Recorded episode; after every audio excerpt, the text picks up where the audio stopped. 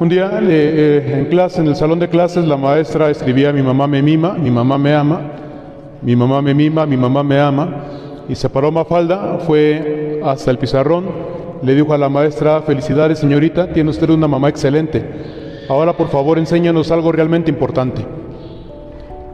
Y se regresó a su lugar. Yo creo que todos estamos de acuerdo en que no hay nada más importante que el amor. Casi siempre y para casi todos. Eso por lo menos es lo que opina un filósofo francés, Auguste Comte Sponville, quien habla de él y dice, pero el amor, por supuesto, dice él, es un sentimiento, es un acto de la voluntad, pertenece al ámbito de lo que nosotros llamamos el corazón. Piensen en esto, cuando un niño no se quiere comer las verduras, cosa que pasa casi todos los días, porque no le gustan y dicen, no me gustan las verduras, las mamás les dicen, te las comes, no me importa. Pero si una mamá le dijera a sus niños, no me importa que no te gusten las verduras, te ordeno que te gusten, uno diría, la señora está mal. Se escucharía ridículo eso. No le puedes ordenar a un niño que le gusten las verduras. Así, hablando de niños puede significar como muy banal, como muy tonto, pero piensen cuando las personas llevan 25, 30 años de casados y él o ella le dice a él o ella, sea cual sea el caso, ya no te amo. La otra persona no le puede decir, te ordeno que me ames. Porque el amor no se puede exigir. Es más, si es verdadero amor lo que se siente por una persona, uno tiene que estar dispuesto a perder a la persona. Porque el amor no puede ser nunca ni un capricho, ni un egoísmo.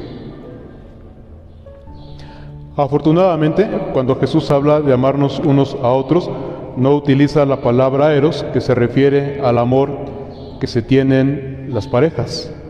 Este amor de atracción, de pasión. Tampoco se refiere al amor de amistad, no en esta ocasión. El amor de amistad es este gusto que tienes por pasar el tiempo, la vida con alguien. Te da gusto estar con una persona, aunque no hagas nada, pero es tu cuate, la quieres, lo quieres y es agradable pasar un día en Chapultepec. Eh, platicaba yo hace rato, alguna vez ya, yo ya treintón, casi cuarentón creo, bueno tampoco.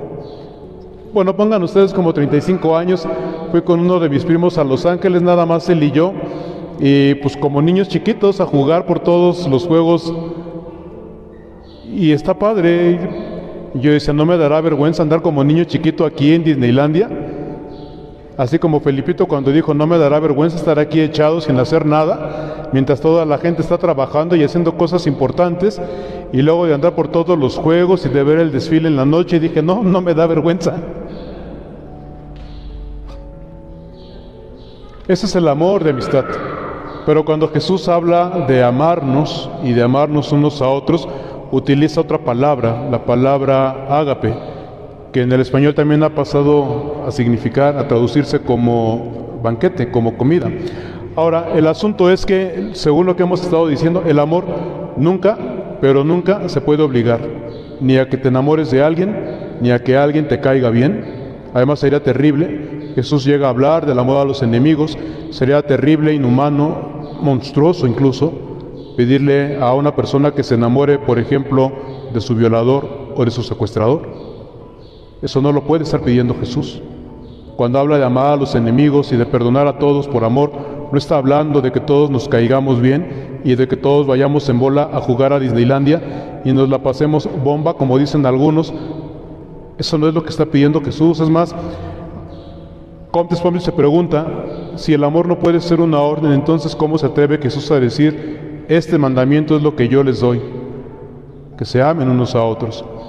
En todo caso, y creo que todos tenemos esa experiencia, cuando amamos no necesitamos que nadie nos dé una orden para amar. Cuando amamos dejamos que el corazón nos lleve, actuamos y listo. pasas, entras a las haciendas departamentales, los que tienen el gusto de entrar a las haciendas departamentales, yo todavía no caigo en ese gusto y mucho menos en ese vicio, pero cuando por alguna razón entro en una de esas tiendas, me imagino eh, cuando estás en la ropa de los niños a mis hijados, o, a veces pienso, ¿no? Eso le hubiera gustado mucho a mi mamá. Seguro se lo pondría. Se vería muy bien. Piensas en la persona a la que amas.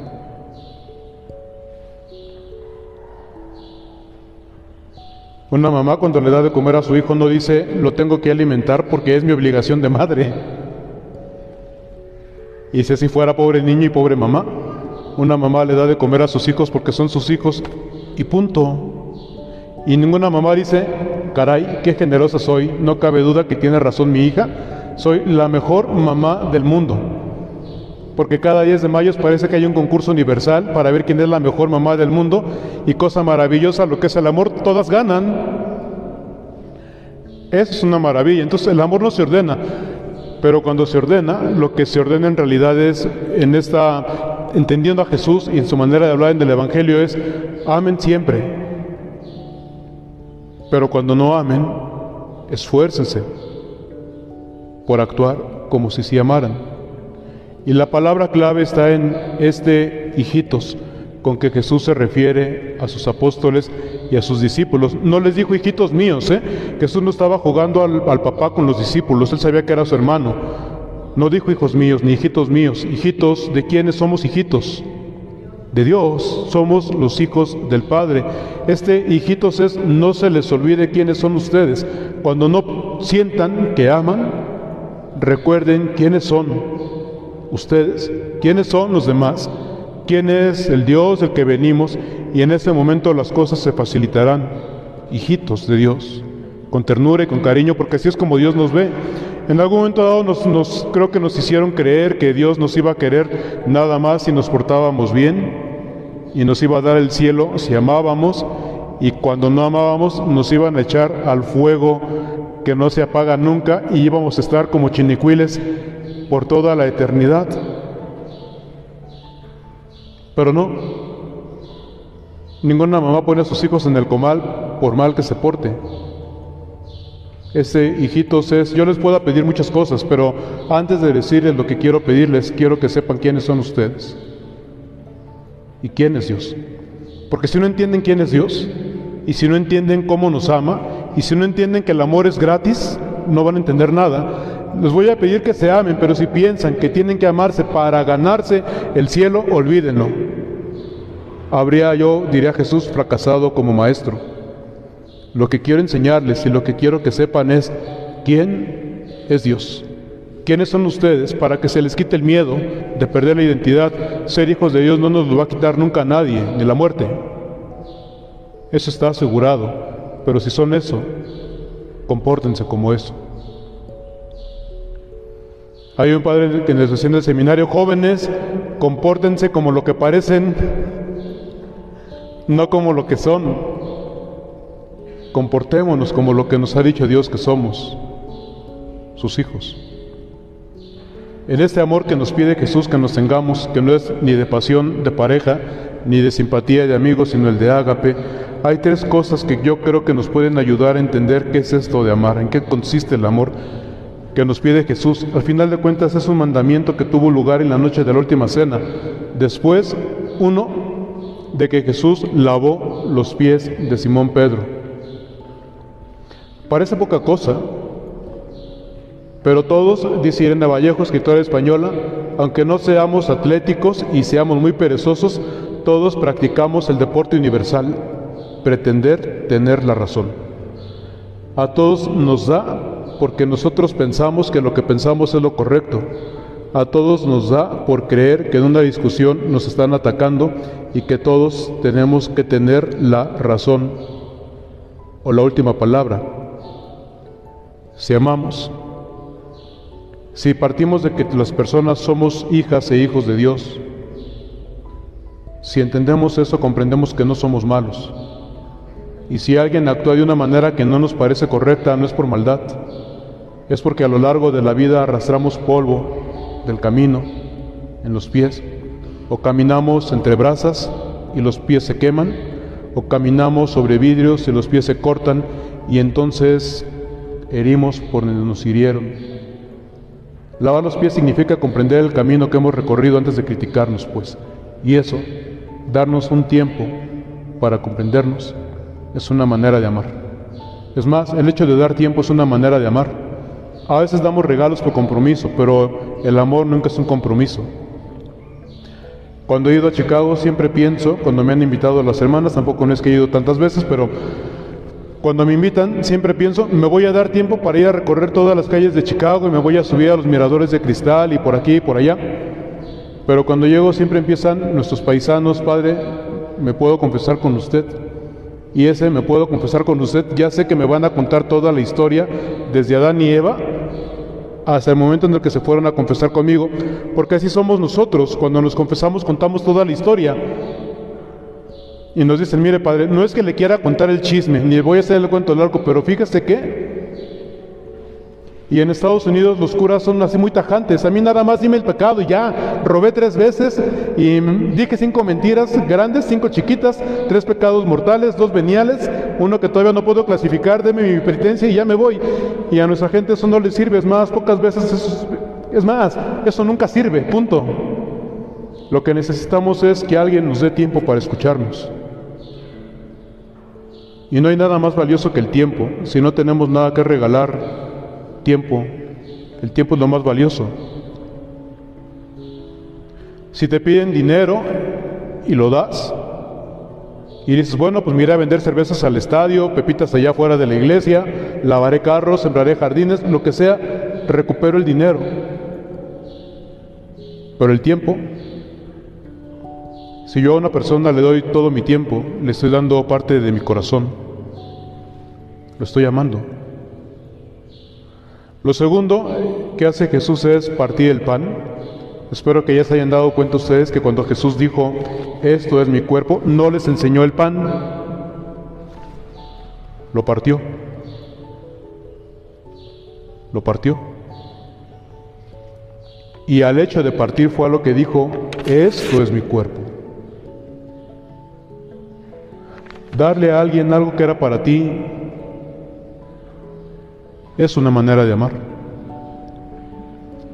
Yo entro a las librerías y ahí sufro mi pobreza, me puede dar frustración, me puede dar mucho coraje, me puede dar un sentimiento terrible de iracundia y salgo y digo al cabo que ni tengo tiempo de leer, es más, tengo 37 mil libros esperando la lectura.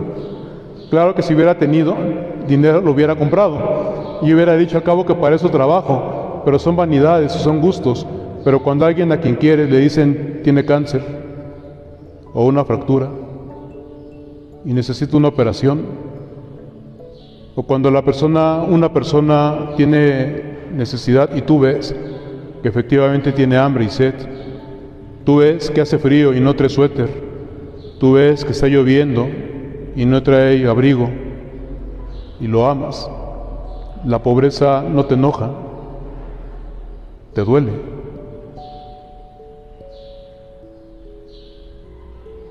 Si amas y te duele no hay problema.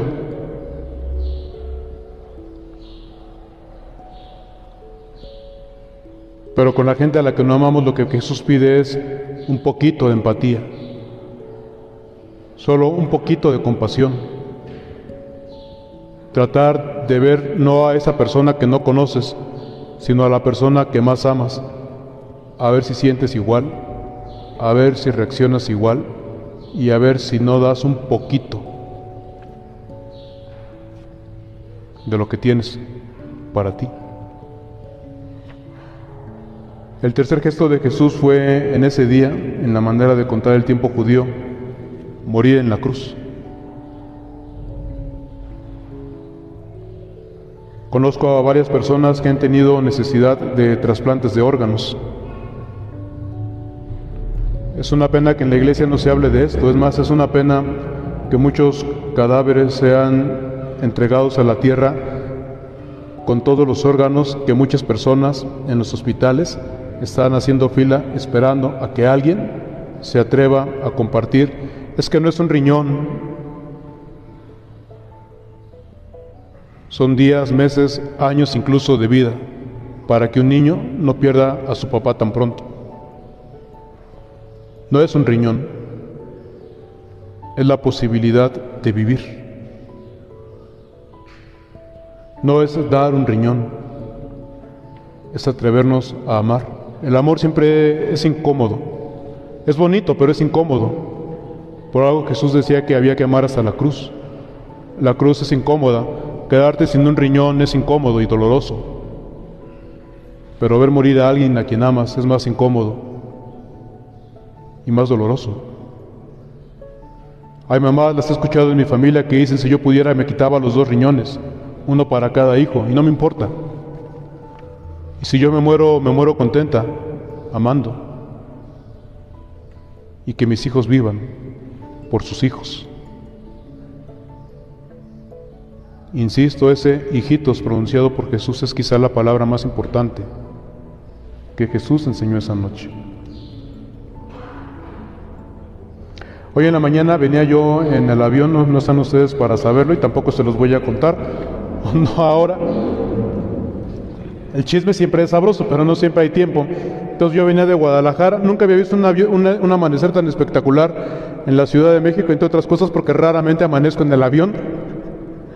Pues estaba el Poco, el Popo, el Iztaccíhuatl, el Sol, ni le saqué fotografía con el celular porque en primer lugar los vídeos de los aviones siempre están sucios y nunca salen bien las fotografías.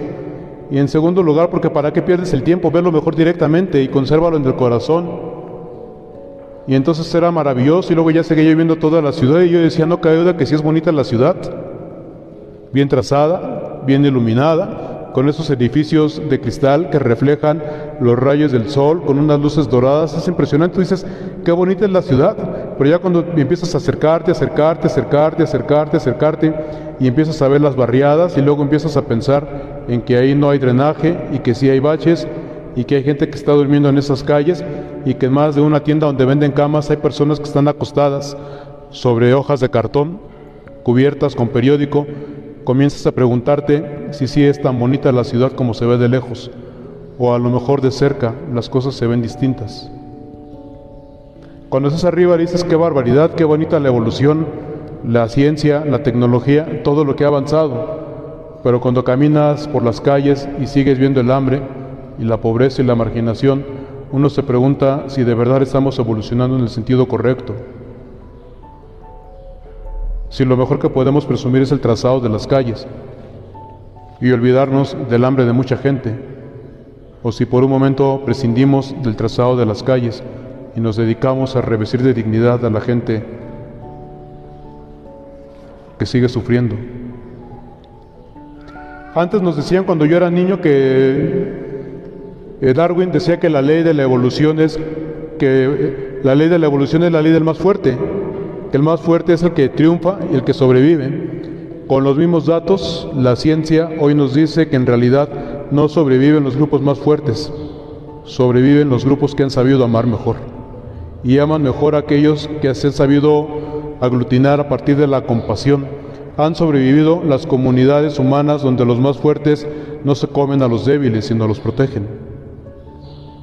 De repente empezamos a entender, aunque no lo digan con estas palabras los científicos, que el amor es la ley de la evolución y que si algo, si algún futuro tiene la humanidad todavía, es si aprendemos a amar como el Maestro nos ha enseñado. Si aprendemos por cinco minutos al menos a destruir la maldita indiferencia asesina, pasar junto a alguien y no verlo es decirle no existes. Pasar junto a alguien que necesita ayuda e ignorarlo es decirle no importas. Tú y nada es lo mismo. Eso mata más, mucho más que las armas. Por algo Jesús lo llamaban el Maestro. Irene Vallejo nos recuerda que en, en, latín las cosas menos importantes se les dejaba a los ministros, minus, ministro.